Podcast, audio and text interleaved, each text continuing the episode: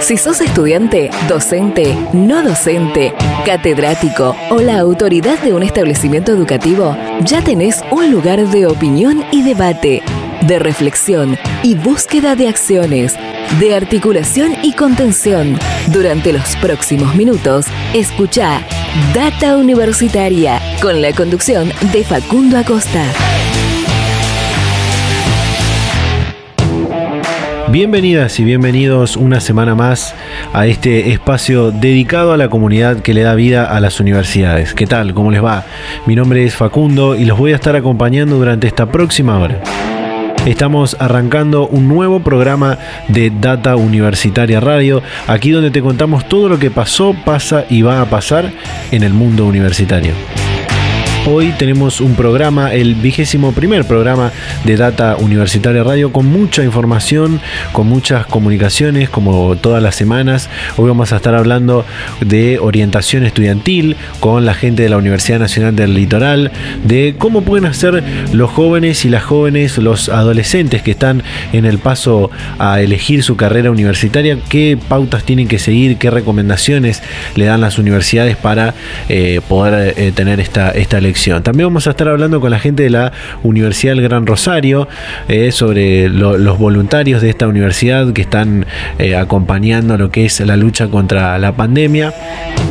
Y bueno, eh, varias otras comunicaciones más. También vamos a estar hablando de la paritaria, seguramente, eh, que es algo de lo que te voy a contar antes de ir a lo que son las comunicaciones, porque entre algunas noticias que podés encontrar en nuestro sitio web, en www.datauniversitaria.com.ar, eh, podés encontrar, por ejemplo, de que este miércoles 7 de octubre se llevó a cabo la reunión paritaria general de docentes universitarios, donde, bueno, el gobierno, el Ministerio de Educación, el gobierno, eh, la Secretaría de Políticas Universitarias recibió a todos los gremios de docentes universitarios eh, de una reunión que venía eh, postergada de la semana pasada, como contamos en el programa anterior, donde bueno, pudieron discutir algunas, algunas cuestiones que quedaban pendientes, todas las, agremiaciones presentaron sus reclamos y la, la reunión pasó a cuarto intermedio. Va, va a continuar la semana, la semana que viene. Educación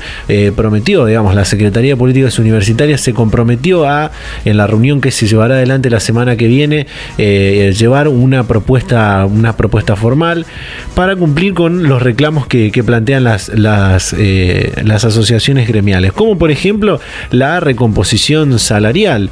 Vale recordar que en la primera reunión paritaria de docentes universitarios en el mes de, de marzo de este año, parece tan lejano, pero fue hace, hace nada más 6, 7 meses atrás, eh, los, los, docentes universitarios, los gremios docentes universitarios con eh, el, gobierno nacional acordaron un, eh, la suma del 16% del aumento en su salario para el primer semestre del año. Bueno, eso, ese acuerdo ya venció y ahora lo que los docentes quieren es poder tener un nuevo acuerdo lo más rápido posible para que su salario no, no se se lo lleve la, inflación, ¿no? que ya está eh, bastante, bastante alta. Entonces, eh, quieren poder lograr este, este acuerdo. Eh, varias, algunas de las, de, las, de las asociaciones gremiales, por ejemplo, la FEDUN, eh, llevó su propia, su propia propuesta respecto de esta recomposición salarial para que eh, se le dé un 7% de aumento en lo que es el mes de octubre, otro 5% en el mes de diciembre y más o menos ahí se podría llegar a una, recomposición salarial eh, acorde. ¿no? La gran mayoría de las, de las otras asociaciones gremiales como CONADU, como CONADU Histórica, FACDUT, la que es de los eh, docentes de la Universidad Tecnológica, eh, eh, también acompañaron esta, esta iniciativa, también impulsaron esto de la, recomposición salarial. Y otra de las cuestiones que se, se planteó es lo que tiene que ver con que cada universidad reconozca particularmente los gastos que asumieron los docentes para poder llevar adelante la, la educación virtual, teniendo en cuenta que muchos docentes debieron eh, adquirir y comprarse sus propias herramientas, computadoras y demás para poder afrontar todo este proceso que todavía estamos atravesando como es la, educación virtual, la educación de emergencia. Así que ya hay otros casos de dos universidades que eh, aprobaron eh, esta, este reconocimiento a los gastos asumidos por, por el claustro docente y bueno, ahora quieren que eso se lleve a nivel, a nivel nacional, que, que todas las universidades nacionales hagan, hagan lo propio. También, bueno, pidieron que se dé más, mayor información acerca del programa de, de PC para docentes, de este programa con, eh, créditos blandos para, por parte del Banco de la Nación Argentina, eh, con los que los docentes eh, universitarios podrían adquirir equipamiento tecnológico, porque bueno, hubo muchos docentes que cuando se inscribieron a, esta, a este programa le, rechazaron la propuesta por diferentes cuestiones. Entonces, bueno, ese fue otro de los reclamos que las, los gremios los gremios docentes presentaron. También hubo paritaria de no docentes eh, de la Federación de la FATUN, la Federación Argentina de los Trabajadores de las Universidades Nacionales, eh, tuvo su reunión con el gobierno nacional y también llevó algunas algunos, eh, inquietudes, algunos reclamos, como por ejemplo también lo que tiene que ver con la recomposición salarial, teniendo en cuenta que eso, esto se basa en la inflación, la inflación está subiendo y eh, bueno, necesitan tener una recomposición salarial acorde. Y bueno, Fatum presentó su, propuesta que en principio había, eh, habría un principio de acuerdo con esta, con esta propuesta que ellos proponen un aumento salarial del 7% a partir de del mes de octubre y bueno, en diciembre volver a, volver a discutir esta, esta actualización de esta recomposición del salario para, bueno, por lo menos poder eh, alcanzar a lo que es la, inflación. También los no docentes tienen su programa de, PC de, para poder adquirir PC con los créditos blandos del Banco de la Nación Argentina y eh, como pidieron mayor información desde la Secretaría de Políticas Universitarias se aclararon que eh, van a estar disponibles las computadoras para, ellos y para ellas a partir del mes de noviembre. Así que la inscripción para todos los no docentes de las universidades nacionales a este programa va a arrancar en el mes de noviembre. Otra noticia, ya eh, dejando de lado lo que tiene que ver con la, con la paritaria, otra noticia, por ejemplo, que sucedió esta semana es que eh, en la UBA, el rector de, de la UBA, Alberto Barbieri, aseguró que tienen preparado un protocolo para el retorno progresivo a la presencialidad porque seguramente como habrán visto en, otros medios, en la ciudad de Buenos Aires, en todo, en todo el país, se está pensando cómo hacer para el retorno de las clases eh, presenciales para el nivel primario y el nivel secundario. Eh, el Ministerio de Educación presentó una herramienta de medición epidemiológica con la que se podría evaluar qué regiones y qué jurisdicciones podrían volver a eh, tener un retorno escalonado a lo que es la, la presencialidad y bueno, entonces el rector de, la Universidad de Buenos Aires, Alberto Barbieri, afirmó que ya tenían preparado, tienen preparado su, protocolo para cuando las autoridades lo, designen puedan volver eh, progresivamente a la, presencialidad. Obviamente que no, esto no quiere decir que las clases van a volver en todas las universidades. Hay otras universidades nacionales que eh, ya aseguraron de que no van a volver este año a la presencialidad van a seguir con eh, lo que es esta educación de, emergencia, esta educación virtual que, que se viene dando desde principio de año. Pero en este protocolo de la UBA se le daría mayor prioridad a lo que son las materias prácticas, o las materias que de, algunas carreras que tienen instancias prácticas que eh, requieren de esa cuestión física que no pueden ser suplantadas por, la virtualidad. Y bueno, se, aprovecharía este, este pequeño, esta pequeña habilitación de las clases presenciales para eh, poder eh, completar y acreditar esas materias que faltan. así que bueno, esas son algunas de las noticias que podés encontrar en www.datauniversitaria.com.ar. También no me quiero olvidar de lo que es el primer congreso anual de la red interuniversitaria de áreas de prensa y comunicación institucional, una de las redes interuniversitarias que tiene el Consejo Interuniversitario, que bueno, nos han invitado, nos han pedido que, difundamos este, este congreso anual, así que los invitamos a, todos aquellos que, quieran participar. Va a tener eh, lugar eh, a partir del 16 de octubre, es decir, desde la próxima semana esta, mm, este congreso de la, de la Red Interuniversitaria de Áreas de Prensa y Comunicación Institucional, donde bueno, va a participar el secretario de Políticas Universitarias, Jaime Persic, la presidenta del de, eh, Consejo Interuniversitario, María Delfina Beirabé. Es organizado por la Universidad Nacional de Villa María, con quien hablamos con el rector de esta universidad el programa anterior, con Luis Negretti, que también va a participar de este, de este congreso, como algunas otras personalidades de la comunidad universitaria. Así que bueno, esas son algunas noticias que puedes encontrar en nuestro sitio web. Te recuerdo www.datauniversitaria.com.ar. También nos pueden seguir en nuestras redes sociales, ya que estamos arrancando este, este programa en Facebook, en Instagram como arroba data universitaria, en Twitter arroba DT universitaria. Así que bueno, vamos arrancando este vigésimo primer programa de Data Universitaria que arranca de esta manera. Data Universitaria. Información, comentarios, entrevistas, investigaciones, todo lo que te interesa saber del mundo universitario. Las 24 horas del día y en el momento que quieras. Visítanos en datauniversitaria.com.ar. Recién hablábamos de eh, la virtualidad, del proceso que, estamos atravesando con esta educación de emergencia, con todo lo que eh, eh, respecta a esta, esta, el aislamiento social por la pandemia del coronavirus y, demás, donde, bueno, a algunos se les hizo más complicado, para, para otros fue por ahí más, más sencillo, por tener algún, algún que otro conocimiento mayor, pero también algo que tuvo que pasar también por este proceso de virtualización, de, transformar toda su, actividad a, lo digital, son los ámbitos laborales. Eh, también la capacitación de los recursos humanos en diferentes instituciones que eh, eh, debieron adaptarse rápidamente para poder continuar y no, no tener que ver resentida su, actividad. una institución que tiene que ver con la comunidad universitaria es el Consejo Interuniversitario Nacional, con quienes hablamos bastante frecuente en este, en este programa, que bueno, vamos a conocer cómo pudieron adaptarse rápidamente a la, a la virtualidad, porque vamos a hablar con eh, quien está ya en línea, que es el jefe de recursos humanos del Consejo Interuniversitario Nacional, Fabián Daloy. Fabián, ¿qué tal? ¿Cómo estás? Bienvenido a Data Universitaria Radio. ¿Qué tal? Buenos días, ¿cómo estás?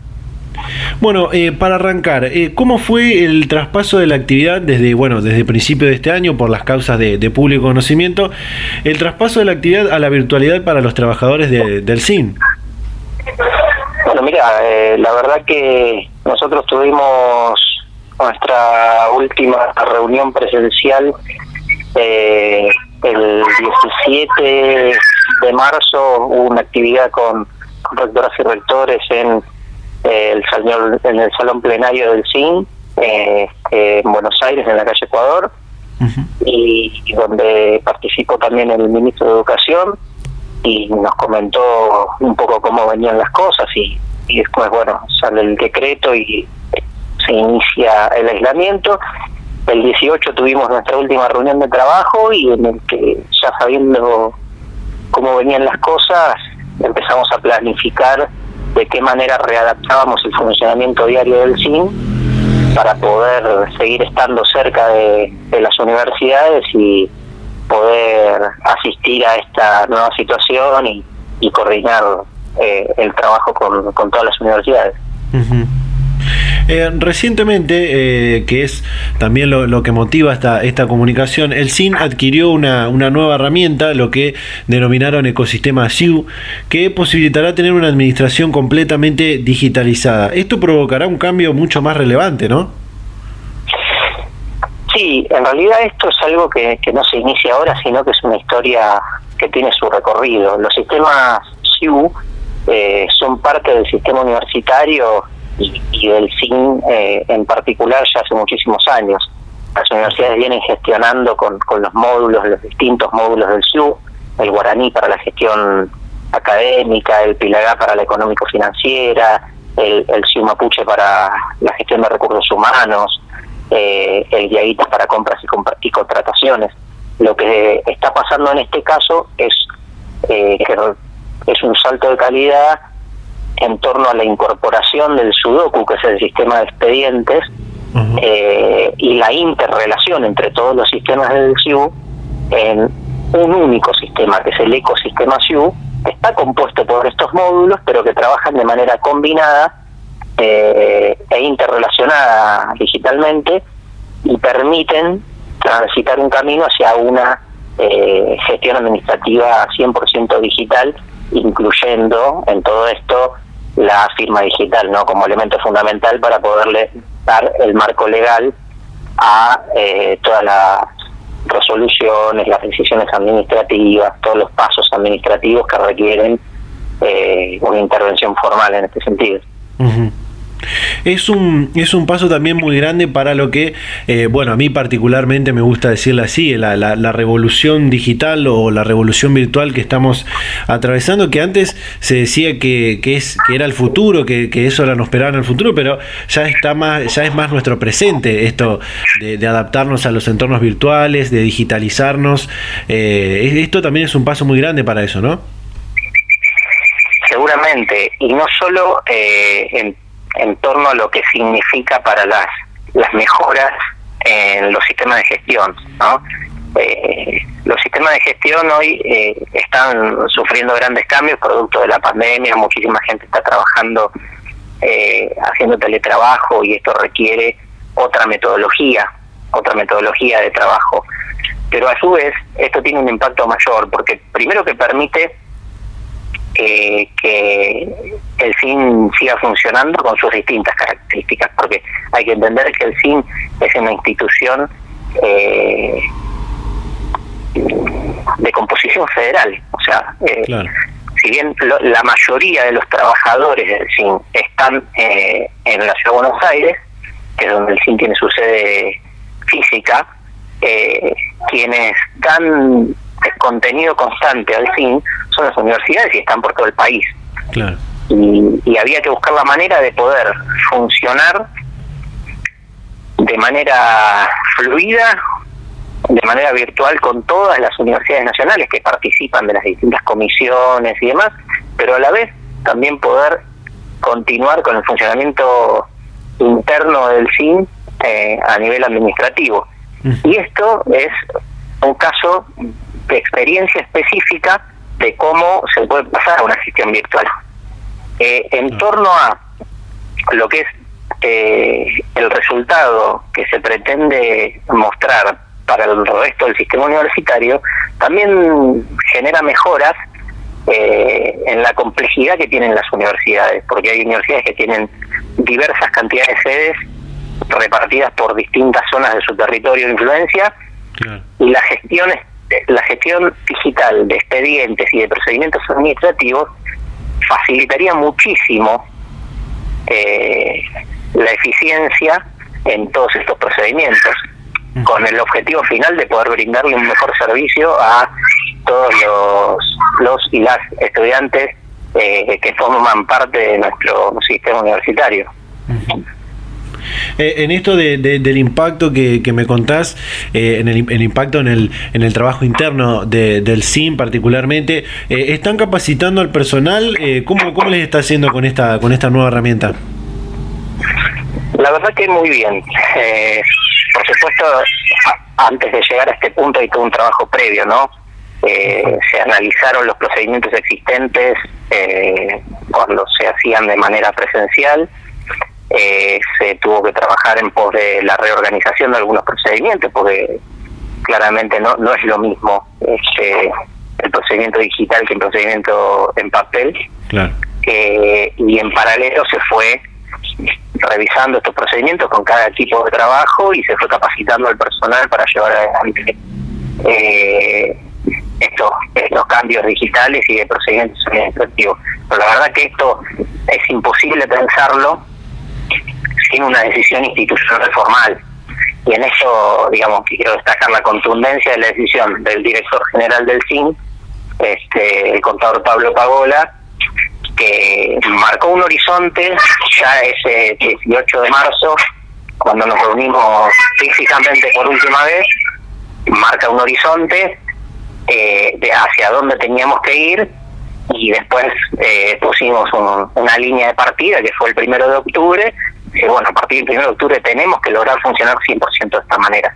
Y, la bajada institucional es fundamental para poder avanzar en ese sentido, porque si no, eh, termina siempre buscando excepciones o excusas y, y dilatando situaciones.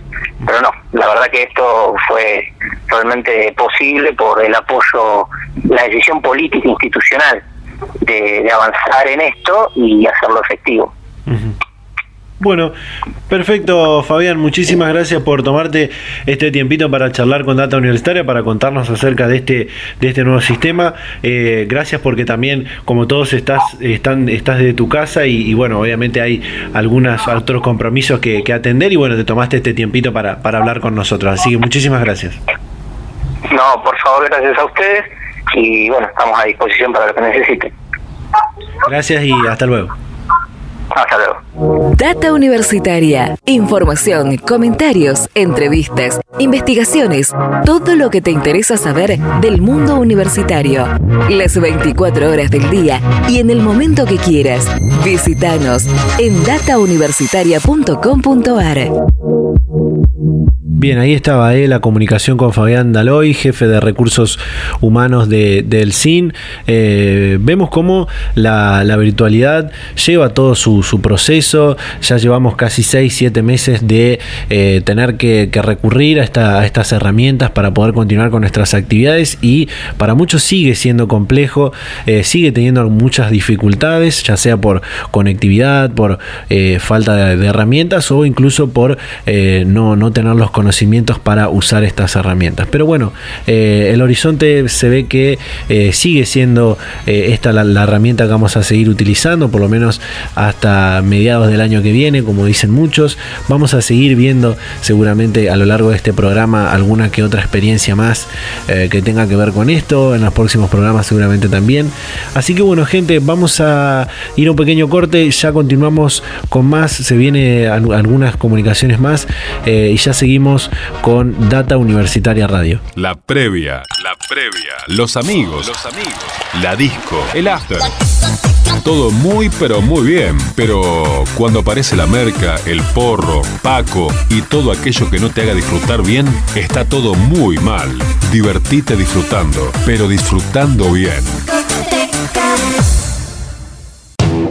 Continuamos, continuamos en este vigésimo primer programa de Data Universitaria Radio. Tenemos muchas más comunicaciones para compartir. Te recuerdo que toda la información que compartimos en este ciclo radial la traemos de nuestro sitio web de www.datauniversitaria.com.ar. Allí puedes enterarte toda la información de lo que pasa y va a pasar en el mundo universitario. También eh, en la sección entrevistas puedes encontrar todas las entrevistas que venimos realizando en, los programas de radio, también eh, las entrevistas que hacemos para lo que es el, sitio web, con rectores, con rectoras, eh, informes, eh, muchísimas cosas que puedes encontrar en, el sitio web. ya tenemos otra comunicación en línea, vamos a hablar, como te decía al principio, con la gente de la Universidad del, Gran Rosario, porque está para hablar con nosotros Carlos Cañone, quien es el, el jefe de la carrera de kinesiología de la Universidad del Gran Rosario. Así que eh, los saludamos, le damos la bienvenida a Carlos eh, a Data Universitaria. ¿Qué tal? ¿Cómo estás? ¿Qué tal? Buen día, todo bien, gracias. Bueno, en primer lugar nos interesa que nos cuente sobre los estudiantes avanzados que forman parte del voluntariado para hacer frente a la, pandemia, que también están participando de lo que es el, plan Detectar eh, Federal. ¿Qué, ¿Qué, nos puede contar? Sí, realmente desde la universidad hay tres, tres programas de extensión universitaria que están activos con, con estudiantes de carrera de salud. Uno de ellos es la asistencia en el Centro de Aislamiento de Rosario. Eh, ahí hay voluntarios asistiendo a las personas que, están aisladas en esas condiciones, trabajando con diferentes eh, profesionales del equipo de salud. Luego está el programa de teleseguimiento de casos, eh, también vinculado con la Municipalidad de Rosario y el programa Detectar que ya tiene una cuestión más amplia, viene direccionado y coordinado con el Ministerio de Salud de la Nación, de la provincia y de la Municipalidad de Rosario, que están yendo a diferentes regiones o áreas de la ciudad y barrios eh, en la detección de casos directamente en el terreno. ¿Cómo está la, situación del, del COVID en la, ciudad? Si bien esto va cambiando todos los, todos los días, todas las semanas, pero eh, a grandes rasgos, ¿cómo está la, situación del, coronavirus en la, ciudad de Rosario? Bueno, claramente por, por los datos que son plenamente conocidos, es un momento crítico con muchos casos, por, por ese motivo todas las acciones que se están desarrollando para la detección precoz, el cuidado, el aislamiento y fundamentalmente también el compromiso ciudadano de, de, cumplir con, las condiciones de distanciamiento y aislamiento es muy importante. Entonces es un momento muy bien conocido que es crítico y que debemos hacer las cosas muy bien y respetar a toda la gente obviamente que está trabajando para contener el avance de la pandemia en la ciudad. Eh, recientemente en la Universidad de Buenos Aires, en la UBA, eh, destacaron la, importancia de los kinesiólogos y las kinesiólogas en las unidades de, terapia intensiva, entendiendo que es eh, relevante el trabajo de, esto, el trabajo que están, que están haciendo ustedes los kinesiólogos. ¿Podría contarnos más o menos, podría contarle a la gente qué es lo que están realizando, cuál es la tarea que, realizan en las, en las unidades de terapia intensiva? Bueno, fundamentalmente la gran tarea que hay en las unidades de cuidados intensivos es la relación, eh, la vinculación que tiene el paciente cuando tiene requerimiento de una ventilación mecánica. Eh, los pacientes con COVID que empiezan a complicarse su situación respiratoria pueden llegar hasta esa instancia y el buen manejo de ese tiempo del paciente que está en terapia intensiva, con esto quiere decir manejo de diferentes parámetros, análisis de la situación para probar o no si el paciente se puede desconectar o no de forma segura y pasar a piso, salir de esa unidad de cuidados críticos. Ahí el kinesiólogo, en este control de, las condiciones de ventilación del paciente, cumple un rol fundamental.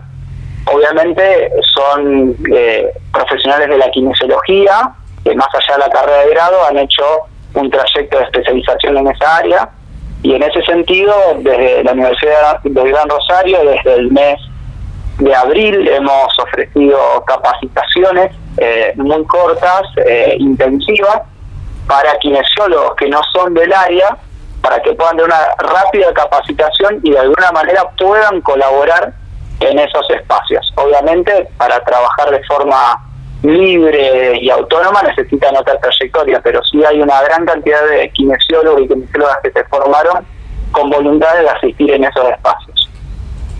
Yendo ya a, otro punto, la Universidad del Gran Rosario abrió las inscripciones ya para, la carrera de, kinesiología y, fisiatría.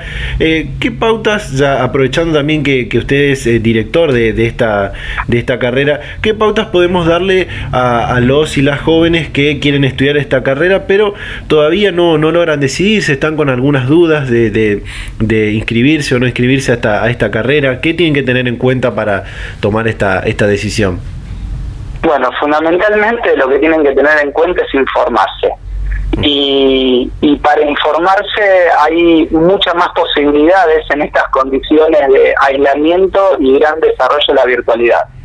Eh, si pensamos un año convencional, tal vez eh, hace tiempo se abrieron las charlas informativas donde la universidad abre sus puertas y recibe a, a los aspirantes a las carreras, se le muestra la institución, se lo le comunica de los alcances de la profesión, cómo es la carrera, y a partir de la virtualidad ahora ellos ya pueden estar entrando a nuestra página oficial.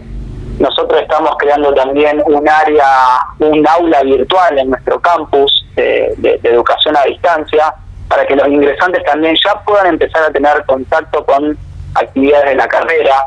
Con esto quiero decir, estamos al mes de octubre y ellos ya pueden entrar a nuestra página, encontrar rápidamente charlas informativas donde sacarse dudas. Eh, recomiendo también, a medida que aparezca esta posibilidad, esta decisión de ingresar a la carrera, que no lo demoren, porque vamos a tener actividades para los ingresantes de aquí hasta que comience el cursillo nivelatorio, que es en febrero. Eh, por este, por este motivo quiero decir, eh, es un buen momento para instruirse, hay mucha información para conocer la carrera, la carrera dentro de, la universidad y también empezar a contactarse con materiales y contenidos de, del cursado. Por supuesto que las clases este año se, desarrollaron de, manera virtual, de manera eh, a, distancia, por bueno las causas de, público conocimiento. Y eh, lo que me gustaría preguntarle es si en el principio, por lo menos en el principio de, lo que será el, el 2021, seguirán esta misma modalidad. Sí, seguramente, tal vez nos sorprende otra realidad, la cual no creemos, pero nosotros estamos planificando un comienzo desde la virtualidad. Para volver a la presencialidad tenemos todas las condiciones, tenemos protocolos, tenemos pensado cómo puede ser paulatinamente cómo volver, pero fundamentalmente lo que podemos asegurar que la propuesta virtual es muy buena, pero también porque hace años que estamos trabajando con áreas dentro de la institución, formando a los docentes en esta modalidad de educación, tenemos áreas de apoyo y realmente estamos terminando un año con un desarrollo en entorno virtual eh, muy, muy importante y avanzado. Así que lo que sí podemos asegurar que la educación para el año que viene, bajo la manera virtual, está totalmente preparada y va a ser aún mejor que lo que fue este año. Seguramente. Eh, ¿qué, resultados han tenido en, la, en, en, este caso estamos hablando de la, de la carrera de kinesiología y fisiatría, ¿no? Pero eh, ¿qué resultados más o menos han tenido en lo que, en lo que fue este año con, con eh, los, los, números en la por ahí la deserción estudiantil o no con respecto a este cambio tan repentino que hubo a la, a la, a la virtualidad? Bueno, realmente hubo un gran trabajo de anticipación y tratar de entender la realidad de, los estudiantes y también de los docentes que se encontraron de un momento para el otro habiendo planificado un año de una manera y teniendo que enseñar y aprender detrás de una pantalla.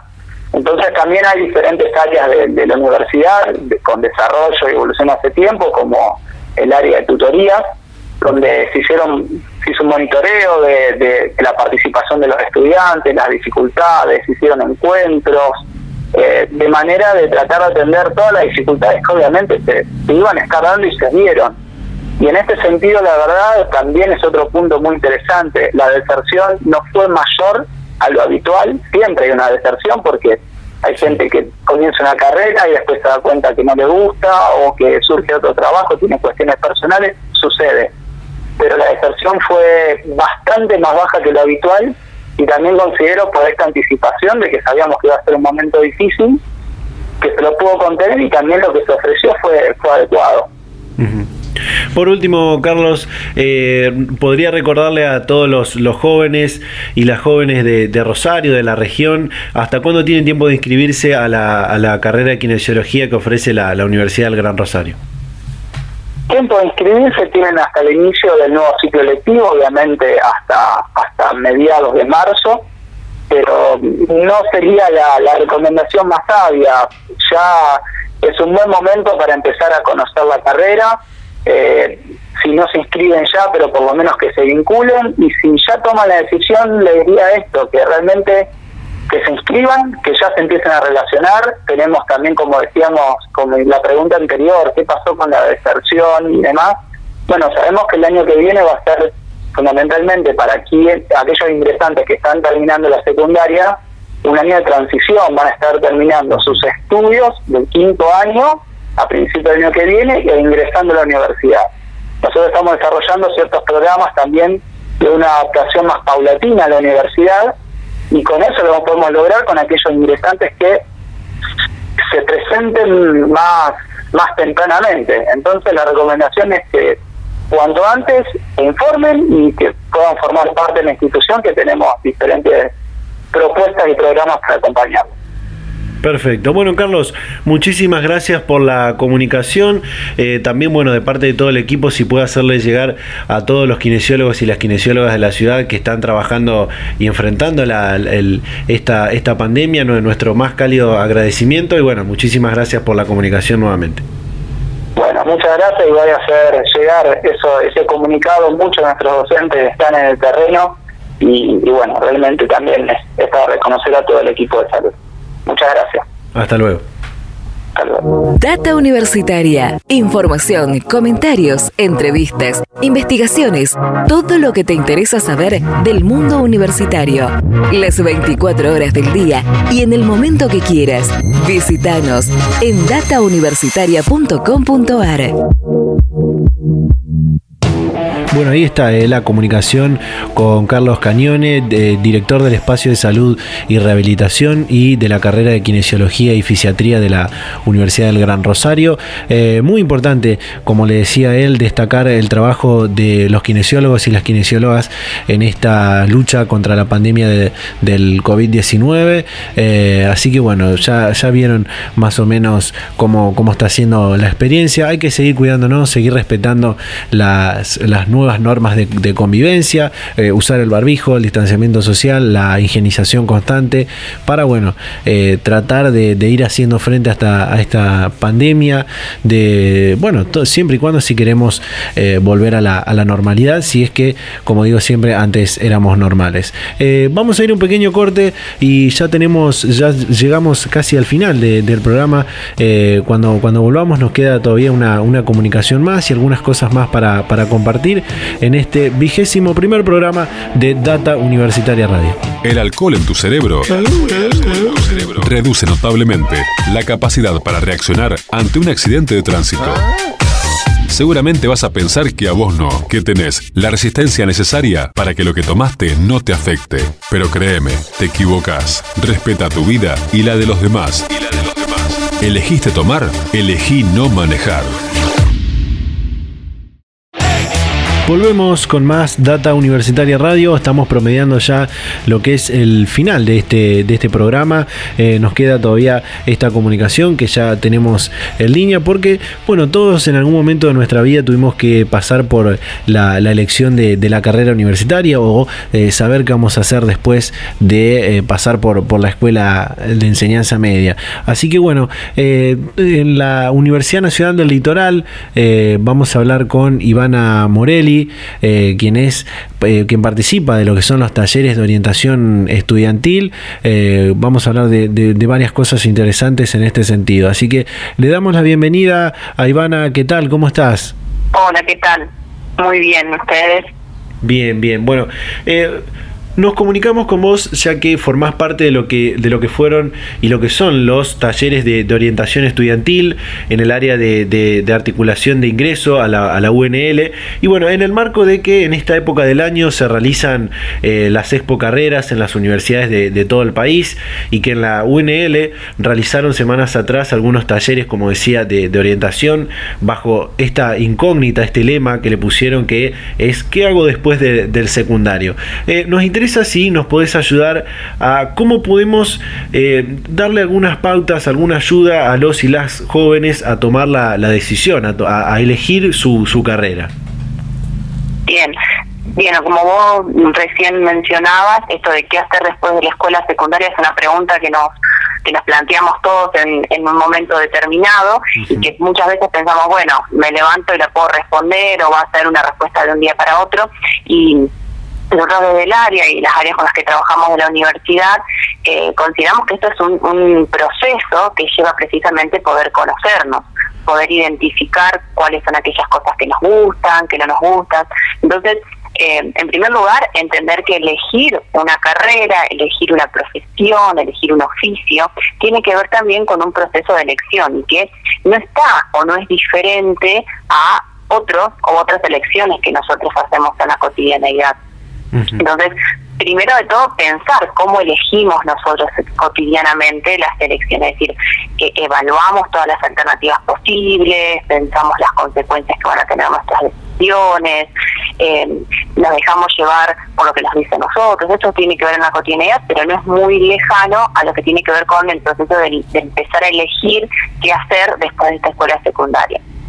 Por eso digamos que y, la, diferencia fundamental entre una elección de la cotidianeidad y esto de la escuela secundaria tiene que ver sobre todo en que esto se vincula más o mayoritariamente tiene que estar mucho más afinada esa relación con lo que eh, a mí me gusta, con lo que quiero y con lo que pienso ser, en un futuro. eh, nosotros siempre sostenemos o, les damos algunas pautas a los chicos y a las chicas para que puedan empezar a decir, bueno, pero ¿cómo empiezo yo a poder pensar esto que a mí me gusta, que no me gusta? Y lo fundamental en este proceso es poder contar con información. Esta información nosotros la agrupamos o hacemos una discriminación en, en dos mundos. Por un lado encontramos el mundo externo y por otro lado tenemos que tener presente el mundo interno. Estos dos mundos tienen información. Esta información es la que yo, como decía recién, tengo que empezar a buscar, tengo que empezar a encontrar y darle forma. Cuando nos referimos al mundo externo, ¿sí? que, que decir, bueno, ¿qué información puedo poner dentro de este mundo externo? Tiene que ver con toda aquella información que está por fuera de mí, es decir, bueno, poder identificar cuáles son esas carreras que tengo a mano, bajo qué modalidad, eh, carreras que pertenezcan a universidades, a terciarios, a institutos privados, a institutos públicos.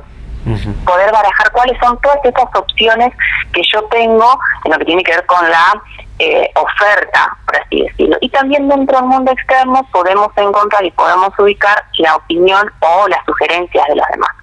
Pero en este punto es importante hacer una aclaración, porque cuando decimos de las opiniones, ¿qué es lo que le pasa muchas veces a los jóvenes? Nos dicen, no, no te conviene esta carrera, o te conviene esta carrera, esta no es para vos, esta es muy difícil, eh, esta eh, tenés que ser genio, o tenés que ser súper capaz. Entonces, cuando nosotros nos referimos a las opiniones de los demás, nos, nos, estamos haciendo alusión a aquellas personas que nos conocen y con las que compartimos mucho tiempo eh, ya sean profesores, amigos, familiares, alguna otra persona que nosotros conocemos que ya está recibida en función de, esa carrera que nos interesa, pero que nos van a ayudar a nosotros a darnos algunas eh, pautas para empezar a problematizar y a conocernos. Decir, bueno, ¿qué eh, me sugiere, qué es lo que a mí, en función de lo que me conoce, que sabe, porque compartí muchos años de la escuela, me puede servir o en qué me voy a sentir más cómodo. En ese sentido, las opiniones de los demás, que nos ayudan a problematizarnos a nosotros, a darnos herramientas para conocernos, no para eh, influenciarnos y condicionarnos en las decisiones que tenemos que tomar. eh, esto tiene que ver, como les decía recién, en el mundo externo. Sí, pero también tenemos información que pertenece al mundo interno y que esta es la más, por ahí, que nos puede costar un poco más eh, darle forma o encontrar o llenarla, por así decirlo, porque tiene que ver con todo lo que conozco sobre mí. Es decir, poder empezar a pensar eh, esto que decir, bueno, con qué me gusta, qué es lo que no me gusta, eh, en qué lugares me veo yo y en lugares eh, que tienen que ver con espacios cerrados, en espacios abiertos, eh, en espacios que tengo que también pensar con qué o con quiénes compartirlo, ¿sí? Prefiero estar en un, o estudiar algo que, en el que yo me veo en un futuro trabajando con personas, con animales, eh, con objetos, manipulando sustancias. Eh, y otra de las pistas que nos pueden ayudar a pensar nuestro mundo interno tiene que ver con haciendo qué en ese lugar y con esas o con esas cosas. Es decir, me gustaría estar enseñando, me gustaría estar ayudando a otras personas, como decía recién, manipulando, dibujando, eh, dando, ¿por qué no?, indicaciones. Eh, es importante poder entender haciendo qué. Y no solamente esto que yo le decía, haciendo qué, sino también identificar en qué lugares. Si yo me imagino siempre en el mismo lugar, si yo me imagino más en lugares que puedo ir rotando, en lugares que puedo combinar el espacio abierto con el espacio cerrado.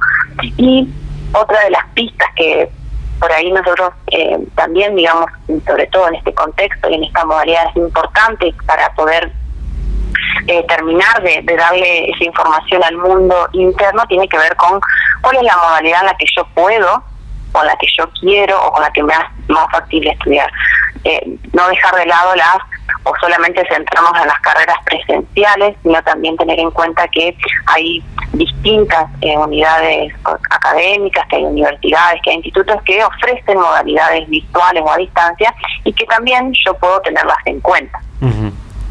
Eh, los chicos, me gustaría preguntarte esto, eh, los chicos y las chicas que no, no son de, de, la ciudad, en este caso, bueno, estamos hablando con la, la Universidad Litoral, la, en la que está ubicada en la eh, ciudad de Santa Fe, Santa Fe Capital, pero podría ser cualquier ciudad grande que tenga, que tenga una universidad grande también. esos chicos, esos jóvenes que deben irse de su pueblo, de, de su pequeña ciudad para estudiar, deben ser los que mayores, mayores inquietudes presentan, ¿no? Sí, sobre todo porque nosotros decimos siempre, primero que nos tenemos que adaptar a algo que conocíamos y en lo que nos sentíamos muy cómodos, que era la escuela secundaria, porque ahí nos estábamos, siempre decimos, el preceptor que nos dice cuántas faltas nos quedan, el profesor que nos está diciendo mañana tienen clase, mañana tienen examen, recuerden, digamos, nos sentimos de alguna forma mucho más contenidos y guiados y acompañados. Entonces, por un lado, tenemos que adaptar a esa situación, a dejar de un lado lo que ya conocíamos y empezar un nuevo descubrimiento por conocer que lo que tiene que ver con una universidad.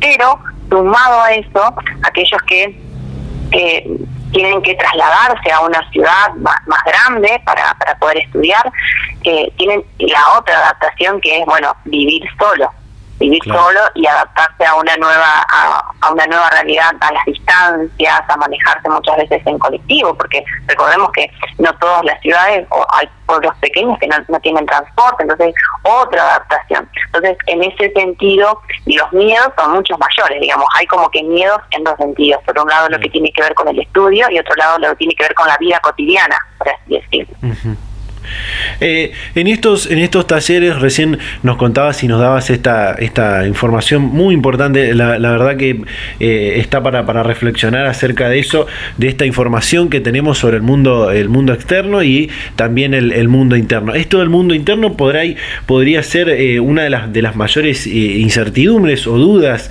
que presentan los y las adolescentes a la hora de elegir una carrera no cuando vos muchas veces hablas con un adolescente eh, y le preguntas qué querés hacer, no sé, no me gusta nada. Entonces, ahí es cuando es más complicado empezar a pensar en este mundo interno, ¿sí? Porque si pensamos en el mundo externo, hoy en día entramos a, a, un sitio web y podemos encontrar toda la información, o hay varias informaciones que están colgadas, no necesitamos trasladarnos hasta la localidad para, para conocer las ofertas de una determinada universidad. En cambio, en el mundo interno sí es el más complicado, porque es lo que vos decías, nos tenemos que conocer nosotros mismos y eh, los adolescentes lo que primero eh, te responden es, no, no me gusta nada. Esto no me gusta, lo otro tampoco. Y ahí es donde se plantea el principal problema. Y es lo que nosotros le empezamos a dar esas pautas para que ellos puedan pensar, bueno, en realidad no me gusta nada, pero tiene que haber algún puntito o algo que eh, a uno lo llame más la, atención. Bueno, no me gusta nada, pero a lo mejor me siento cómodo si estoy con videojuegos. ¿Y por qué no pensar en algo que tiene que ver con esto, ¿sí? con los videojuegos? O me gusta en realidad los deportes, o me gusta compartir mucho tiempo con compañeros. Entonces, bueno, ahí ya encuentro algo que a mí me gusta, o con lo que me siento cómodo. Esto que decía, bueno, haciendo qué? Haciendo un trabajo en conjunto. Entonces, bueno, ya ahí tengo una pista para poder empezar a pensar esto, decir, bueno, ¿qué voy a, qué voy a hacer?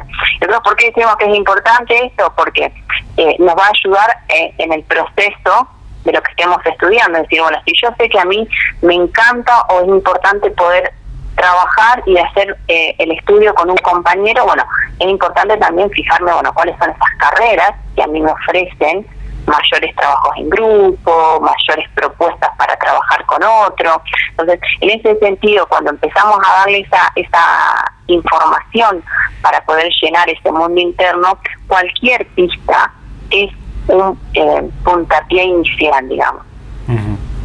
Bueno, Ivana, la verdad, eh, muy interesante toda la, la, charla, la, entrevista que hemos, hecho. La verdad, da para ir eh, preguntando varias cosas más, seguir reflexionando acerca de esto. Y bueno, esperamos haber ayudado a, los jóvenes y las jóvenes que deben estar escuchando esto. Así que bueno, muchísimas gracias por eh, charlar un ratito con nosotros, con Data Universitaria. Bueno, no, muchas gracias a ustedes por la invitación. quedamos, digamos, lo queremos invitar a todos y a todas que puedan sumarse. No sé si me permitís ahora hacer una invitación para la Expo Carrera que va a estar llevándose a cabo en la UNL, que va a ser de forma virtual. Eh, del 19 al 23 de octubre hay un sitio web que es www.unl.edu.ar barra Expo Carreras. Ahí pronto se va a estar subiendo toda la información que tiene que ver precisamente con este evento. Y bueno, al ser de manera virtual esperamos llegar a, todos los domicilios y que esto que decíamos, bueno, el mundo externo, la información pueda llegar, digamos, eh, en un proceso de elección o en, un proceso de poder responder esta pregunta de qué hacer después de la escuela secundaria, la clave está en contar con información. Y esa información eh, la tenemos que buscar cada uno. Digamos, eso es, importante para poder, digamos, definir y poder elegir, digamos. Es muy difícil elegir entre lo que no conozco. Entonces, eh, lo fundamental y lo que le decimos siempre a, todos los, los, que se conectan en nuestros talleres es esto, ¿sí? Contar con la información y contar con las distintas propuestas que yo tengo a mi alcance. En función de esto que yo les decía hoy anteriormente, un, un puntito o un puntapié que yo pueda encontrar, bueno, me gustan algo que tiene que ver con los alimentos, indagar y buscar toda aquella información vinculada a los alimentos y yo ahí voy a tener todo a mi alcance y disponible para poder eh, elegir. Bueno, ahí ya está, están todos invitados a la Expo Carrera de la UNL del 19 al 25 de octubre. Ivana, nuevamente muchísimas gracias. Al 23. Al 23 de octubre, 19 al 23. Al 23. Ivana, nuevamente muchísimas gracias. Gracias a ustedes. Hasta luego. Hasta luego. Data Universitaria. Información, comentarios, entrevistas, investigaciones, todo lo que te interesa saber del mundo universitario. Las 24 horas del día y en el momento que quieras. Visítanos en datauniversitaria.com.ar. Y bueno, llegamos al final de este programa, de este vigésimo primer programa de Data Universitaria Radio. Em, em, le damos las gracias nuevamente a Ivana por la, excelente e interesantísima comunicación que, tuvimos. Esperamos que les haya gustado, que te haya servido. Si es que sos un chico o una chica que está saliendo del secundario, que no sabes de qué manera eh, afrontar esa, esa decisión, esa elección de, de, la carrera. Y bueno, esperamos que eh, te hayamos podido ayudar con esta comunicación. Eh, bueno, ya sabes, hay muchísimas eh, expo carreras que se están realizando en todas las, en todas las universidades del país. La UNL tiene la suya programada de forma virtual a partir del 19 de octubre, eh, es decir, ya en, las próximas semanas. Así que bueno, ahí vas a poder seguramente encontrar muchísima información de, qué carrera elegir, de, de, qué, de cómo hacer tu, elección también y, cómo afrontar la, vida universitaria. Así que bueno, esperamos poder haberte ayudado por ese lado. Eh, también en este sentido, lo que hay que tener en cuenta es que es probable que la educación virtual, la educación a distancia, eh, sea la herramienta que nos acompañe también eh, en el 2021. por lo menos en lo que es el primer semestre del año, es, la, es la herramienta, es la forma que, vamos, a, vamos a tener que seguir utilizando para, poder eh, continuar con nuestra, nuestra vida en la universidad, con nuestras actividades eh, laborales eh, y, demás actividades académicas. Así que bueno, esas son cosas que, hay que seguir teniendo en cuenta. bueno, con respecto a la, paritaria, lo que te contaba, podés seguir consultando la información que está en www.datauniversitaria.com.ar, que ahí tenemos muchos más detalles de, de lo que fue esta, esta reunión paritaria que pasó un cuarto intermedio. Va, va a volver a, discutirse esta próxima semana la, paritaria de, docentes universitarios. Seguramente vamos a tener alguna comunicación con, alguna de las asociaciones eh, gremiales eh, en el próximo programa, eh, de las que teníamos pendiente para, el programa, para este programa realizar y bueno, van a quedar pendientes para el próximo. Así que, así que bueno, muchísimas la información que hemos compartido con todas y todos ustedes. Eh, les recuerdo que siempre nos pueden seguir en nuestras redes sociales, en Facebook, arroba Data Universitaria, en Instagram, arroba Data Universitaria, en Twitter, arroba DT Universitaria. Nos pueden encontrar también en, YouTube, en Spotify, en todas las plataformas y en todas las redes sociales. Obviamente siempre les recuerdo www.datauniversitaria.com.ar. Allí van a encontrar toda la información de lo que pasó, pasa y va a pasar en el mundo universitario. Así que bueno, gente. Nos vamos a despedir, nos vamos a reencontrar a esta misma hora y en este mismo dial la próxima semana. Chau, chau.